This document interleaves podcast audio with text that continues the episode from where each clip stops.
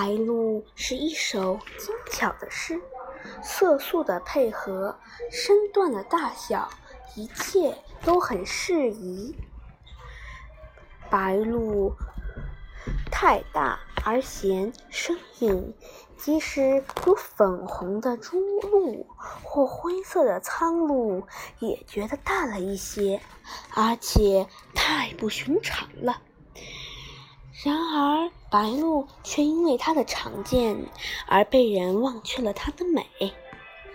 那雪白的蓑毛，那全身的流线型结构，那铁色的长喙，那青色的脚，增之一分则嫌长，减之一分则嫌短，素之一忽则嫌白。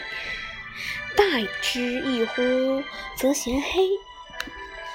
在清水田里，有时有一只、两只白鹭站着钓鱼，整个田便田便成了一片一幅嵌在玻璃框里的画。田的大小，好像是有心人为白鹭设计的镜匣。晴晴天的清晨，每每看见它孤零孤独地站立于小树的绝顶，看来像是不安稳，而它却很悠然。这是别的鸟很难表现的一种素好。人们说它是在望哨，可它真的是在望哨吗？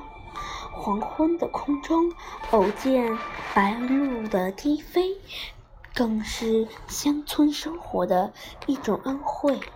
那是倾城的笑话，而且具有生命力了。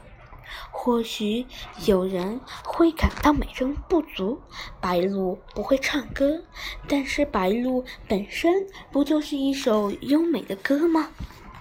不，歌未免太铿锵了。白鹭实在是一首诗，一首韵在骨子里的散文诗。